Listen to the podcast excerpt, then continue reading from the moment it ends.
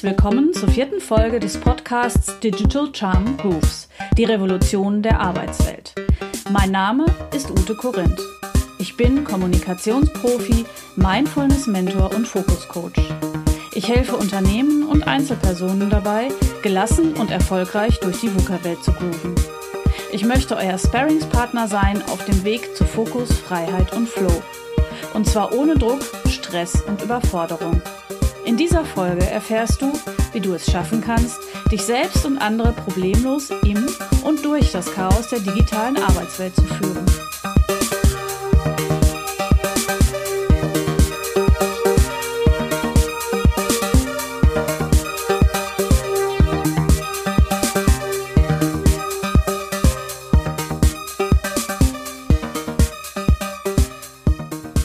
Letztes Jahr auf der DMX-Co gab es ein Panel zum Thema New Work Mindset. Darin fiel der Satz, das Zeitalter des Command and Control ist vorbei. Ich selbst habe neulich mit einem Projektmanager gesprochen, der total verzweifelt war.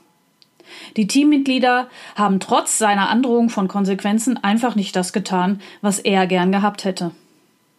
Seine Worte waren mir gegenüber Das funktioniert einfach nicht mehr, die sind total unfähig, das verstehe ich nicht. Ich hatte dann ein ziemlich langes Gespräch mit ihm und am Ende hat er verstanden, dass es überhaupt keinen Sinn hat, Druck aufzubauen, wenn man den Wunsch hat, dass ein Team effektiv und gesund arbeitet. Dass es eben nicht um Machtkämpfe gehen sollte, sondern um Kooperation. Ich glaube, die Menschen merken allmählich, dass die alten Muster nicht mehr greifen, sie nicht mehr zum Ziel führen. Und genau darüber rede ich heute mit der Digitalexpertin Karin Schlüter. Sie ist in dem Studiengang Leadership in digitaler Innovation an der Universität der Künste Berlin verantwortlich für die strategische Entwicklung und die digitale Lehre. Herzlich willkommen, Karin. Ich freue mich sehr, dass du heute meine Gesprächspartnerin bist. Zuerst würde mich interessieren, ist wirklich jeder in der Lage, Leadership in digitaler Innovation erfolgreich umzusetzen oder habe ich, weil ich eben kein Digital Native bin, schon total verloren? Naja, der Begriff Digital Native ist ja ein Kampfbegriff und der versucht im Grunde äh, eine Einteilung zwischen Leuten, die von Anfang an in der Siegergruppe sind und Leute, die von Anfang an in der Verlierergruppe sind, vorzunehmen.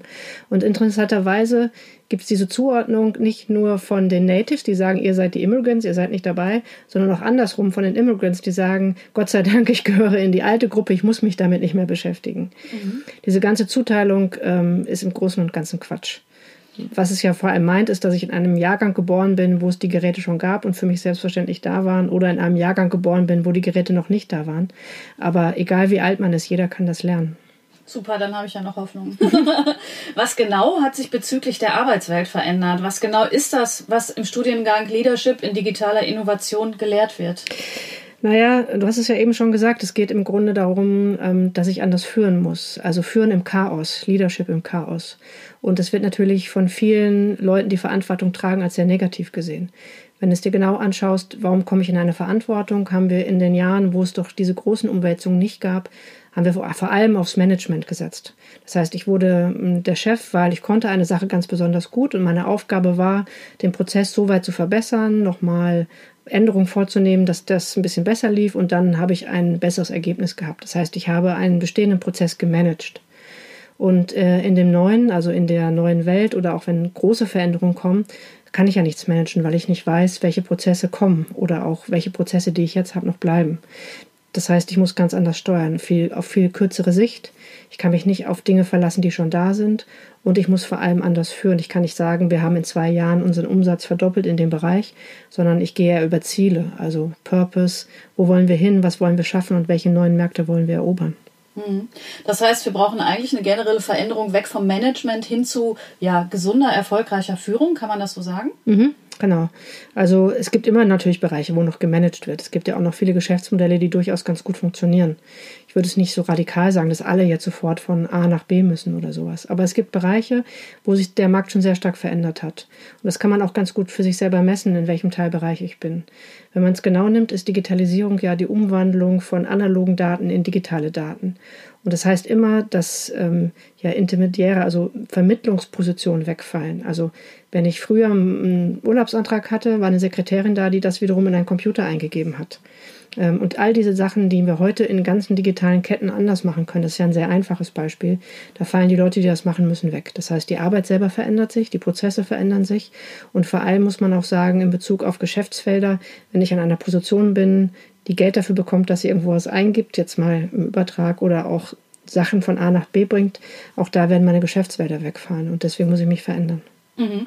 Aber es sind ja nicht nur die Führungskräfte, die gerade merken, dass eine Veränderung dringend, dringend notwendig ist, weil sie auf der Stelle treten oder Dinge einfach nicht mehr funktionieren. Aber oft fällt als Entschuldigung für Schwierigkeiten der Satz, das habe ich aber so gelernt und immer so gemacht und es hat auch immer so funktioniert. Wie reagierst du, wenn Leute dir so entgegentreten?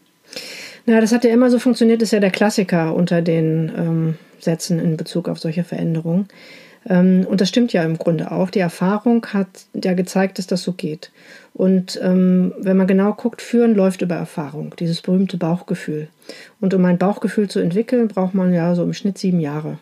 Dann hat man alle Situationen mal durch, man musste Leute entlassen, man konnte Leute einstellen, Geschäftsfelder haben sich verändert, man war auf einer Betriebsversammlung, wo man seinen Plan verteidigen musste, alles, was dazugehört.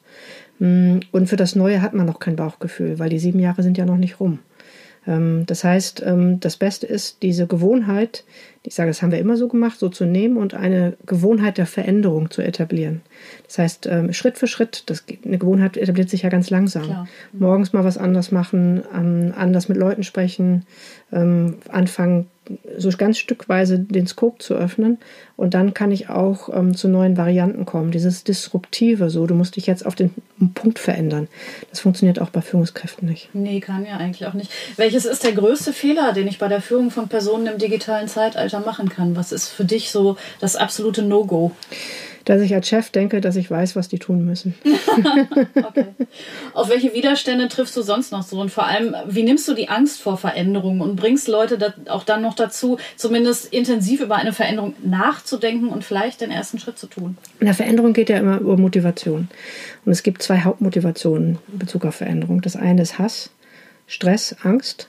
Also das kommt ja aus dem klassischen Change Management auch. Da geht man ja so vor, dass man mal ganz gepflegt erstmal sagt, wie schlimm alles ist, damit die Leute sich bewegen ähm, und dann in eine neue Position überführt. Oder Liebe, also Leidenschaft, eine Begeisterung für irgendwas. Ähm, wir kennen das ja alle, wenn wir ein neues Smartphone bekommen, dann am Anfang können wir es nicht richtig bedienen und dann ärgern wir uns die ganze Zeit und irgendwann, weil wir es unbedingt wollen, klappt das auch. Das heißt, ich habe eigentlich als Führungskraft zwei Möglichkeiten. Ähm, ich mache das schwarze Bild und sage, so, wir müssen jetzt, wenn wir uns nicht bewegen, gehen wir unter. Ähm, oder ich motiviere und sage, da wollen wir hin, das ist unsere Leidenschaft und das ist unsere Liebe zum Neuen. Und beide Wege funktionieren gut. Bei dem einen habe ich sehr viel Angst, finde ich persönlich nicht so angenehm. Bei dem einen brenne ich für die Sache. Hm, okay, aber es ist ja eigentlich total logisch, dass es und es ist ja auch nachhaltiger, wenn ich nicht mit Druck arbeite und Angst, sondern wenn ich wirklich was mache, was auch meinen ja, Vorstellungen, Visionen entspricht, quasi. Ne? So ist auf jeden Fall das Entspanntere, weil wenn man genau überlegt, wenn man in Angst äh, ist, dann ist der Körper ja auch gestresst. Und Stress führt nicht zu den besten Entscheidungen und führt auch nicht dazu, die Dinge so neutral zu betrachten, wie es möglich ist. Mhm. Und dazu muss man auch sagen, Lernen geht immer mit Emotionen. Also ich kann nicht ohne Emotionen lernen. Ähm, und positive Emotionen sind auch schöner als schlechte. das stimmt wohl. Und was ist jetzt für dich so das Geheimnis der Führung im digitalen Zeitalter? Welche Kernkompetenzen und auch Werte müssen wir verinnerlichen und auch vielleicht erst erlernen? Du sprichst an anderer Stelle von, von deinen fünf Erfolgselementen des Digitalwandels. Welche sind das? Also die fünf Erfolgselemente mh, mm, ist ähm, das Chaos, was wir als Chaos wahrnehmen, das, was diese Unordnung, die wir um uns herum sehen und irgendwie auch ablehnen, das endet am Ende irgendwie in einer guten Lösung. Man muss nicht denken, dass das Anzeichen von Chaos heißt, das wird was Schlechtes. Chaos zeigt eher, es verändert sich irgendwas. Ich würde es als positiven Indikator nehmen, dass man auf einer Reise ist. Das zweite ist ideologiefrei denken. Das bedeutet, dass das Problem, was ich da habe, kann ja sein, dass mir das nicht passt oder ich super genervt bin, dass ich mich jetzt verändern muss. Aber anstatt das mit Flüchen, negativen Annahmen äh, zu überdecken und zu sagen, das Netz ist böse, die Algorithmen sind böse, die Plattformen sind böse, sollte ich mal lieber gucken, wie die Funktionsmechanismen, die da drin stecken, wie ich die für mich selber nutzen kann. Dann diese Buzzwords. Also jedes Vierteljahr wird ja eine neue Buzzword-Sau durchs Dorf getrieben, von agilem Arbeiten. Alle sind agile plötzlich, dann äh, Design Thinking. Und ich würde versuchen, mich nochmal zu unterhalten und gucken, wo wollen wir eigentlich hin und wie sprechen wir auch darüber, dass alle das verstehen und auch wirklich in ihrer Sprache mitgehen können. Ja, und dann ist es so, mm, es ist ja oft so, das Management trifft Entscheidungen, die sehr gut abgesichert sind. Ähm, Im Neuen geht das nicht so gut. Das heißt, ähm, im Grunde kann ich mich nicht verstecken hinter irgendwas. Ich muss das Visier offen machen und brauche eher Entschlossenheit als Taktik eher das Wagnis als ähm, das Abwarten. Das heißt, ich brauche auch ein bisschen Mut. Mhm. Das ist äh, ein großer Teil im Vorangehen. Und der letzte Teil ist, mh, mm, das kennt man ja selber, wenn man versucht, alles festzuhalten, dann wird man irgendwann sehr, sehr unflexibel. Wenn ich im Supermarkt vergesse, mir einen Einkaufskorb mitzunehmen und alles, was ich einkaufe, im Arm habe, fällt mir das spätestens einen Meter vor der Kasse runter und es war ein super stressiger Einkauf. Festhalten, mitschlören, packen ist das, was am anstrengendsten ist. Es ist besser, man trennt sich von Sachen, loslassen. Mhm. Okay, das leuchtet ein. Auch als Freiberufler kennen wir ja bestens Situationen, in denen wir führen müssen oder geführt werden, zum Beispiel in einem Projekt. Gibt es da Unterschiede oder greifen da generell dieselben Muster? Es gibt immer die gleichen Muster. Wir sollten im Team arbeiten. Keiner von uns kann die Probleme alleine lösen. Auch als Freier sollte ich mich vernetzen. Ähm, dann sollte ich immer transparent arbeiten, ähm, mich wirklich austauschen und versuchen, neue Lösungen wirklich zu finden und die wieder zu hinterfragen. Das ist eigentlich in jedem Team das Gleiche. Mhm. Was glaubst du, was passiert mit denjenigen, die sich standhaft weigern und die neue Art der Führung als Schwachsinn oder geht schon wieder weg abtun? Auch da würde ich eher mit Liebe antworten als mit Hass. Man könnte jetzt wieder ein großes Szenario machen, dass die dann alle irgendwie ihre Arbeit verlieren und pipapo. Hm, ich sehe es eher anders. Ähm, die neue Art zu führen wird zu neuen Formaten führen und auch zu sehr motivierten Mitarbeitern. Und die Leute, die im Moment keine Lust haben darauf, werden irgendwann ähm, entweder äh, in Rente gehen. Das kann ja auch gut sein, dass man schon bei dem Stadium ist. Und wenn man noch im Berufsleben bleibt, habe ich schon festgestellt, dass es oft eine sehr positive Inspiration gibt. Und die irgendwann sehen, wenn die anderen auf der anderen Seite Spaß haben, dass sie dann auch kommen. Super. Wird es in zehn Jahren noch hierarchisch organisierte Unternehmen oder hierarchische Arbeitsstrukturen generell geben? Wird es bestimmt noch geben, aber bestimmt viel weniger. Okay. Ja, gut. Also das sollte doch Anreiz genug sein. Ich denke, ihr habt jetzt zumindest eine Ahnung, warum es so wichtig ist, eine andere Art der Führung ernst zu nehmen und welche Fähigkeiten dafür eine Rolle spielen. Klar ist auch, dass das nicht von heute auf morgen geht, aber vielleicht habt ihr schon eine Idee, was ihr gern ausprobieren würdet. Das wäre zumindest ein toller Anfang. Vielen lieben Dank, Karin, für dieses spannende Interview.